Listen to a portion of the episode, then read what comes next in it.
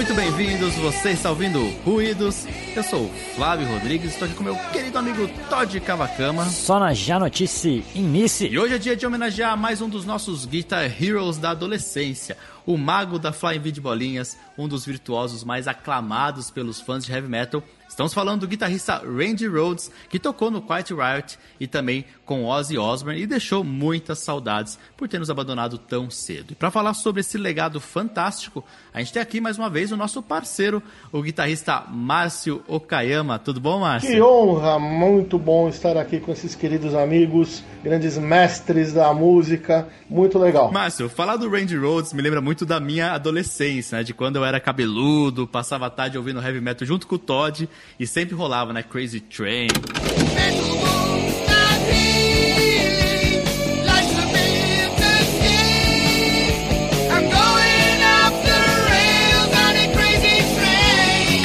Mr. Crowley. Mr. Crowley, what went on in your head? Esses clássicos que ele ajudou a criar junto com Ozzy. Para você, que, que esse nome traz de lembrança, né? Você tem alguma recordação carinhosa ouvindo, tocando, tirando um solo dele? Como é que você teve contato com o trabalho dele? Tinha um programa chamado Realce, que era um programa de clipe nos anos 80, que o riff de abertura era Crazy Train. Então já, já entrou no inconsciente coletivo até dos não guitarristas, mas de quem era adolescente, jovem ou amante de música naquela época, por causa da abertura desse programa. E para os metalheads, os roqueiros, se criou toda aquela coisa de você, ah, o professor de guitarra roqueiro oficial era o Michel Perrier, que é o cara que tinha vindo dos Estados Unidos, assim, um dos primeiros brasileiros que formou no GIT, foi o Nelson Faria, foi o André Cristóvão e o Perrier. E o Perrier foi o roqueiro da história. O Zé, que era um dos alunos do Perrier, que foi meu professor também, Zé Roberto, passava Crazy Train. E tinha uma livraria chamada Fonomag, na Liberdade, que a gente ia lá encomendar Young Guitar e Songbook. Então, o primeiro songbook que eu tive do Randy Rhodes foi um japonês, assim, da Young Guitar, assim, me matei de tirar tudo nota por nota. Agora, o, que é interessante na história, assim, no meu caso pessoal, é que o Randy Rhodes, ele sempre passou-se muito aquela imagem do cara muito focado. E era o cara bom filho, o cara que queria sair do Ozzy para estudar violão erudito. Primeira paga do Ozzy ele comprou um violão de luthier. Cada lugar que parava ele contratava um professor de violão erudito. Enfim, isso tudo é aquela foto dele tocando os arpejos do Carulho no camarim.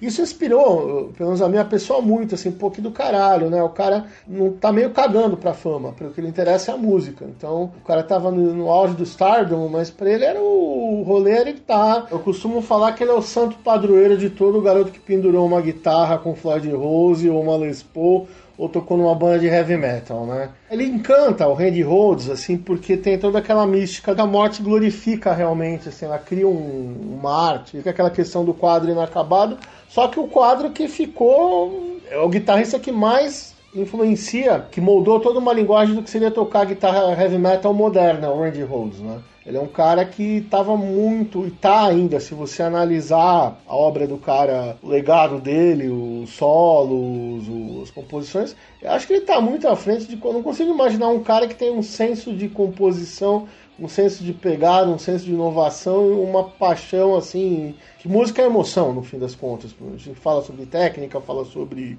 o que for, mas o bottom line é emociona o que, que aquilo te traz, como o Randy Rhodes. Eu acho que não consigo pensar em nenhum guitarrista de metal moderno, até hoje gosto de vários, mas nenhum se equipara ao que o Randy Rhodes deixou como legado, assim como a construção dos solos, as composições, uh, o exemplo que ele fa faz a molecada querer estudar guitarra até hoje. Qualquer cara, tirando o Eddie Van Halen, que é outro cara que eu acho os dois principais guitarristas de, de rock pesado de todos os tempos, então, todo respeito, estão em segundo ou terceiro lugar para baixo. E pra gente ter uma ideia do tamanho do impacto que ele causou no Ozzy Osbourne, que é considerado um dos pais do heavy metal, né? Ele declarou recentemente, relembrando um amigo: Randy Rhodes foi o melhor.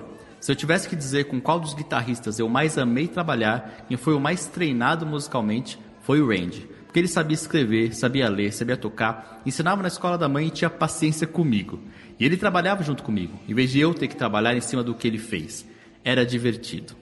Muito bem, a gente vai falar muito ainda desse Guitar Hero, mas antes disso a gente lembra você que está nos ouvindo de nos seguir nas redes sociais. Procure por Ruídos Podcast no Twitter, Facebook e Instagram e também não deixe de visitar o nosso site ruidospodcast.com.br. Todos a bordo.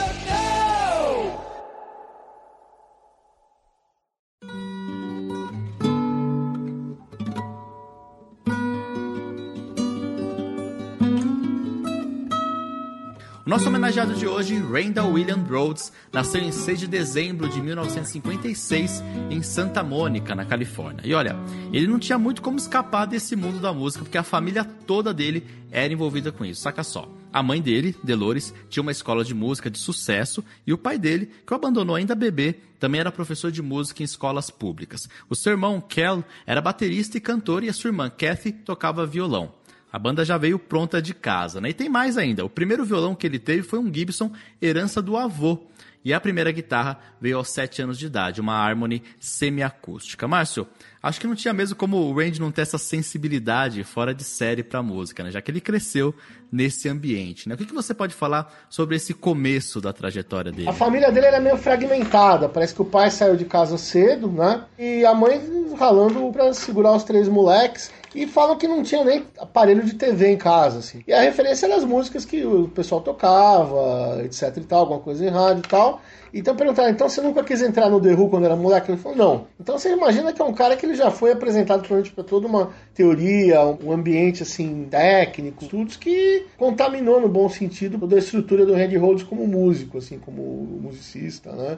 Que a mãe dele chegou a estudar com o Schoenberg, eu descobri isso esses dias. Olha que loucura. E com outro desses uh, compositores que a gente gosta, não sei se foi o Hindemith, mas foi aluna de, de harmonia e de contraponto dos caras mesmo. Agora, uma coisa que sempre chamou a atenção do Randy, como você falou várias vezes, é a técnica, né? Que ele usou a serviço do heavy metal a partir do momento que ele foi num show do Alice Cooper, né? O irmão dele foi responsável por levar ele nesse concerto e a partir daí o Randy passou a se dedicar totalmente a esse estilo. A carreira dele começou a prosperar, então, quando ele passou a fazer parte, na década de 70, do Quiet Riot, né? A banda contava com o baixista Kelly Garney, com vocalista Kevin Dubrow e com o baterista Drew Forsyth. Juntos, eles trabalharam em dois álbuns, o Quiet Riot e o Quiet Riot 2, que foram lançados no Japão. Apesar de certo sucesso que a banda fazia na cena de Los Angeles, sendo aberto até shows do Van Halen, inclusive, o Randy Rose deixou a banda no final dos anos 70 pelas desavenças que aconteciam entre os membros. Márcio, o que você pode falar dessa fase dele aí no Quiet Riot? Uh, por que, que o Quiet Riot foi uma canoa furada? Porque a última banda de heavy metal, hard rock que tinha sido contratada por uma major tinha sido o Van Halen. E o que acontece? O Quiet Riot tinha feito um processo de abrir um pouquinho as pernas para ficar um negócio meio Rod Stewart. Se você pegar os dois discos do Quiet Riot, são um negócio assim, são legais por causa da guitarra, mas é uma coisa que tem um direcionamento musical confuso, porque você vê que o Kevin tá cantando uma onda meio Rod Stewart. Era uma tentativa de cair para esse lado que não deu certo. E o japonês, a gente sabe que é um dos públicos mais assim, como o alemão mais abertos a qualquer doideira que o pessoal coloca. Mas assim, para entrar no Major, no mercado mainstream americano não rolou.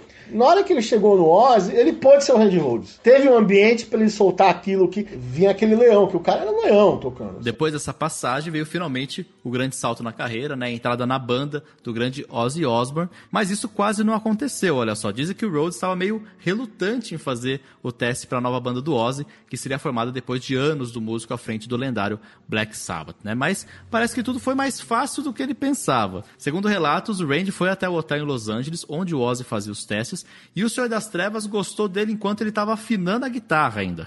O resultado disso é que ele entrou na banda e gravou dois clássicos do heavy metal, né? o Blizzard of Oz, de 80, e o Diary of a Madman, de 81. Márcio, o Oz tem um carinho imenso, né? Como a gente falou, relembra o Range até hoje. O encontro deles é daqueles alinhamentos estrela, né? Porque você tinha uma lenda do heavy metal, né? Um cara que moldou o estilo junto de um jovem cheio de talento, com a musicalidade e técnica assim incríveis, né? não tinha muito como dar errado essa junção, né? É aquele negócio, né? O Ozzy tinha acabado de tomar um pé na bunda do Sabá. O que aconteceu? Acharam, não, vamos ver o carisma, a voz. O Ozzy, pra mim, é meu cantor favorito de metal. E realmente, ele tem um gosto pra guitarrista que não tem uma bola fora. Mas a questão do Randy Rhodes é que ele não queria ir. A mãe dele falou pra ele que o Dan Strong, que era um baixista que tava meio entra, não entra na gig, falou: Meu, você tem que conhecer o melhor cara de Los Angeles aqui, que é o Randy Rhodes. Aí foi lá, ele chegou lá com a Les Paul, um amplificadorzinho desse, tamanho, pequenininho. Aí o Ozzy, bebaço, falou assim, você quer uma cerveja? Prefiro uma coca. Você é viado? Não, sou católico. Aí falou que o cara começou, ligou, aí veio, aí o Dennis Strong falou, meu, toca aquele solo que você faz a capela no Quiet Riot. Começa com uma ligadura, que é um solo que tem no, no Tribute até, inclusive.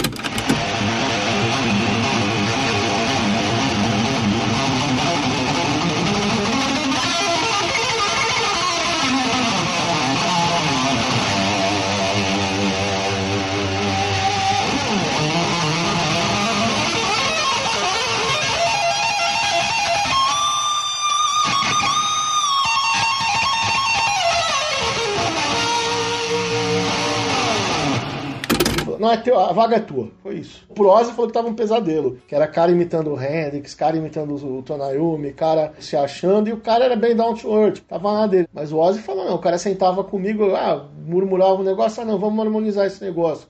Falando que o Goodbye to Romance nasceu assim, né? E várias outras coisas. Pelo que o Ozzy fala, né, ele era um cara bem aberto mesmo, trabalhava junto, né? Então essa que foi a grande diferença também, né, dele poder ter essa abertura, né? Ele tem um guitarrista ali que estava ali para ouvir ele e também trazia muitas ideias, né? Bom, e o triste dessa história toda é que essa parceria foi interrompida muito cedo e muito tragicamente. Né? O Randy Rhodes sofreu um acidente aéreo em 1982 com apenas 25 anos. E o pior de tudo isso é que aconteceu por uma brincadeira que o piloto fazia que deu muito errado. Né? O Oz ainda hoje lembra com muito pesar a passagem do amigo. Ele disse em uma entrevista: Ele foi tragicamente morto e nunca esquecerei disso enquanto viver. Hoje todos sabemos essa história. Mas, quero dizer, ele era apenas um jovem. Ele tinha vinte e poucos anos. Não parece certo. Tenho 70 anos e é muito triste quando você pensa que esse cara foi morto tão cedo. Márcio, é, sem dúvidas foi uma tragédia lamentável, né? Mas ao mesmo tempo, como a gente falou algumas vezes aqui, é impressionante como ele marcou a história da guitarra em tão pouco tempo, né? E com quatro álbuns gravados. Qual que é o legado que ele deixou para os guitarristas do mundo todo com o som dele? Eu acho que até hoje tem gente que pega na guitarra por causa dele, né? Inspiração, assim, como foi tão curta a carreira desse cara, né? E como ele mudou o planeta. É, parece que a natureza, o tempo que a natureza ia deixar ele ia propiciar essa revolução que o cara ia trazer foi naqueles poucos anos mesmo, que é um negócio impressionante. Não dá para você imaginar assim, tudo que você ouve é secundário em relação à, à estrutura de composição, uso de escalas, enfim. Mas o que, que acontece? O Randy detestava voar. Ele pedia pro Ozzy para ir de ônibus porque ele não. Sei lá, é uma cagada. Da mesma forma que tem fatores assim extremamente felizes que fizeram que ele estivesse lá, tiveram fatores extremamente infelizes que falaram que era o tempo dele na Terra. Jogou o avião para dar um susto, deu... aí o cara ia bater mesmo e parece que o Randy puxou o manche. Eu soube isso há três semanas atrás. Por isso que bateu na casa, senão não ia ter nem Ozzy, parece. História louca, assim, coisa assim de filme. Não sei como é que não fizeram nenhum filme em cima disso ainda, né? Então, e um cara numa besteira de uma volta de avião vai para vai pro, vai pro céu, entendeu? É muito louco isso. A gente pensar na própria fragilidade da vida, né?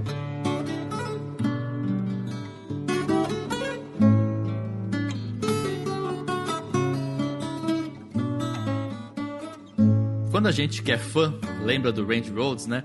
Uma das imagens clássicas que vem à mente é aquela foto icônica dele sendo carregado pelo Ozzy no palco, né? Mas outra coisa que é sempre lembrada também é a guitarra dele, a Flying V preta de bolinhas brancas, né? Essa guitarra foi criada pelo Carl Sandoval ainda quando ele tocava no Quiet Riot e virou a marca dele, né? Além dela, ele também chegou a usar uma Gibson Les Paul e na década de 80 o Randy se aproximou do renomado luthier Grover Jackson e criou dois modelos feitos para ele, a Jackson Black Rhodes e a Jackson White Concorde, modelo Jackson Randy Rhodes. Márcio, é, sobre o som dele, né, o timbre que ele tirava, o Randy não era um maluco de efeitos, mas conseguia assim um som muito legal nas suas guitarras, né? Que você pode falar sobre isso pra gente? Primeiro chute no saco, que é essa Sandoval, a coisa mais bizarra que eu descobri há pouco tempo. Não tinha tensor. O que, que acontece? Tinha um tensor fixo, mas não tinha um truss rod, porque era um braço de dano elétrico que o Sandoval comprava a preço de pinga e reutilizava para fazer as guitarras. Você começa a olhar de perto a foto do negócio, não é que o Carl faz hoje em dia, que já é gourmetizada, mas se você pegar a foto do original, puta, parece um tonante o braço do bagulho. Olha com calma.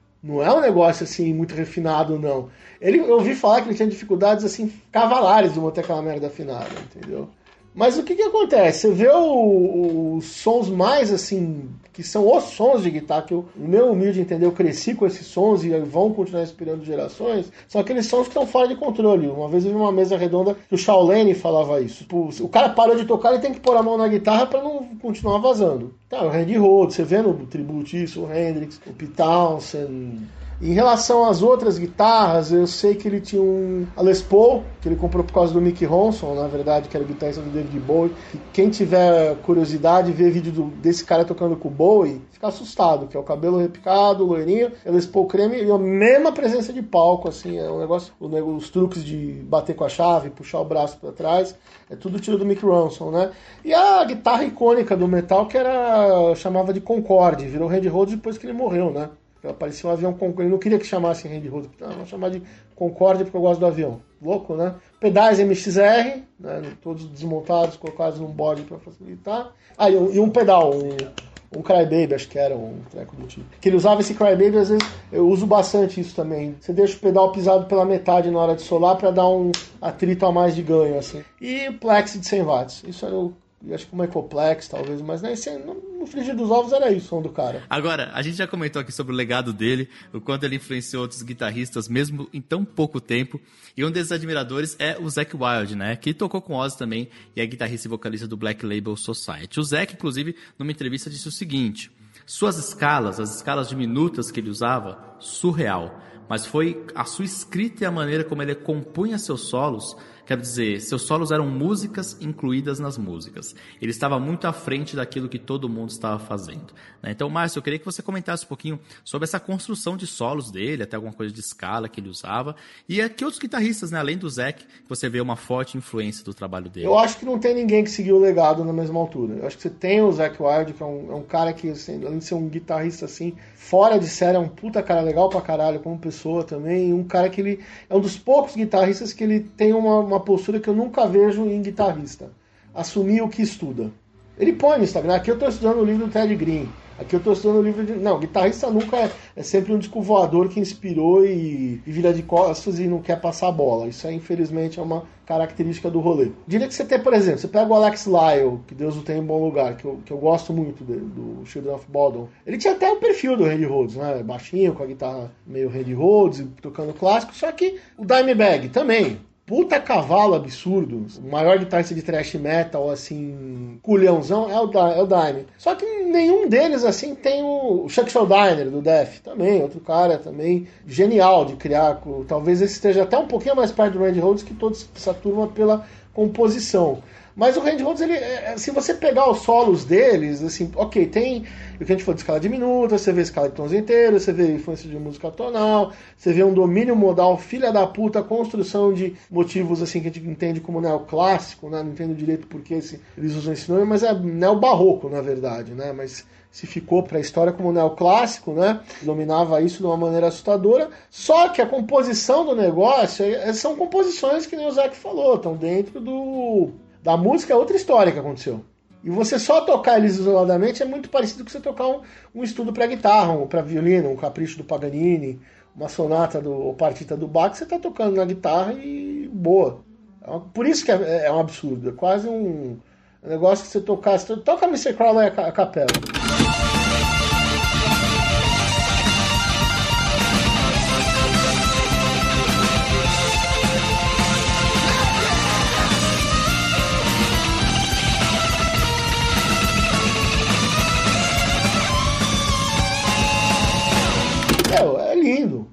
Coisas que você consegue pensar em tocar sem ter um playback, assim, de uma maneira funcional e, e pra frente do palco. Bom, a gente tá chegando já perto do final. Eu queria então deixar o seu lado fã falar mais alto aqui, Márcio. Eu queria que você comentasse pra gente qual que é a sua canção preferida desses quatro trabalhos do Randy e qual o seu solo preferido, então? Conta pra gente. Cara, não tem nada que não seja do, da fase Ozzy que eu não acho uma das melhores coisas escritas. Mr. Crowley, obviamente, eu acho o solo uh, Revelation Mother Earth, até o Jack Black falou que é o solo favorito dele.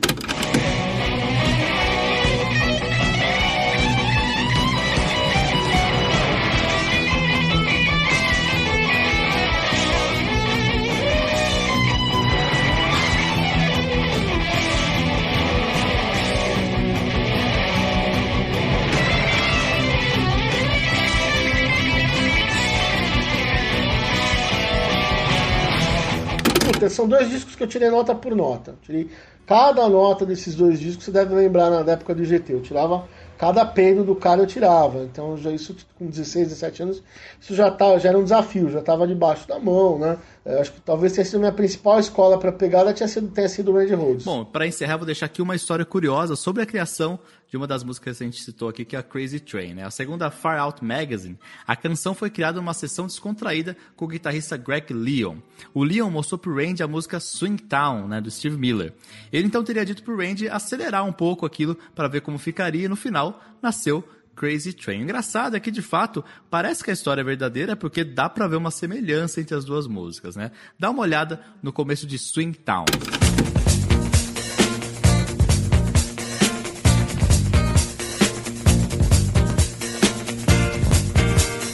agora de Crazy Train.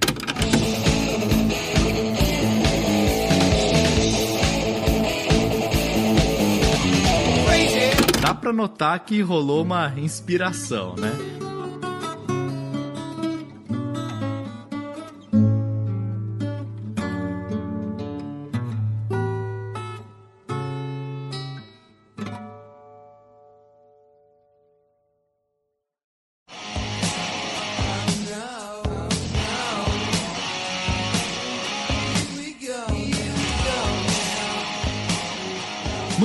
Vamos chegando ao final do nosso programa, essa nossa homenagem ao grande Randy Rose. Eu queria encerrar aqui com uma, mais uma frase do Zac Wild, que ele falou o seguinte: O seu fogo, criatividade e inspiração vão estar muito além para sempre.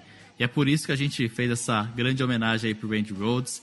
E Claro que a gente não poderia ter feito ela da maneira que foi, sem a participação do nosso querido Márcio Kayama aqui, que a gente agradece de coração e abre o microfone mais uma vez aí para você deixar os seus recados finais, agradecimentos. Fica à vontade, Márcio, o microfone é seu. Meninas, venham no meu show. Não, brincadeira.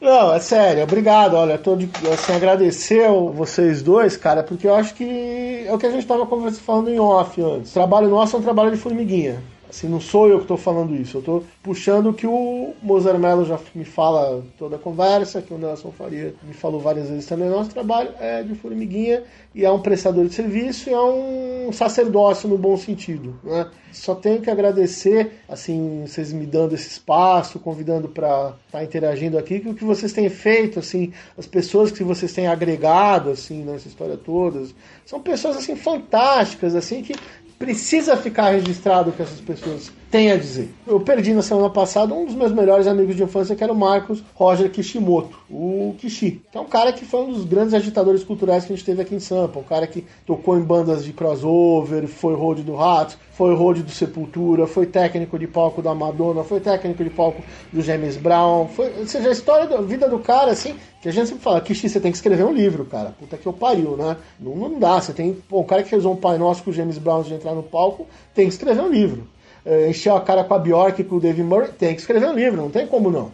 Então você deixar essas pessoas, uh, eu com as minhas besteiras, toda essa galera fodida que vocês estão trazendo, só agradecer aos dois e contem sempre com a gente aí pra essa iniciativa foda, porque fazer isso que estão fazendo de toda a sexta tá representando, olha, a galera tem que prestigiar. Não sei nem como agradecer pelo, pela, pelas palavras de carinho, assim, a gente fica muito feliz mesmo, é, ainda mais vindo de você, que eu já falei no nosso primeiro encontro, né, que foi um dos meus mestres aí na música, né, tive a honra e a alegria, na verdade, de conviver com você, acho que por um ano, né, como, como aluno, e uma pessoa sempre também muito generosa comigo, sempre muito bacana, é, que me apoiou muito na minha trajetória como músico. Então, é, ouvir hoje essas palavras de você assim me deixa até meio sem jeito, sem como ter como agradecer. Obrigado por você estar sempre aqui. Maravilha, com esses pensamentos nós terminamos então o nosso Ruídos dessa semana. E se você quer falar com a gente aqui, você pode também mandar um e-mail, que é qual, Todd? ruidospodcast.gmail.com Deixe também de conhecer o nosso site com todos os nossos episódios e ouvir toda essa galera aí, que é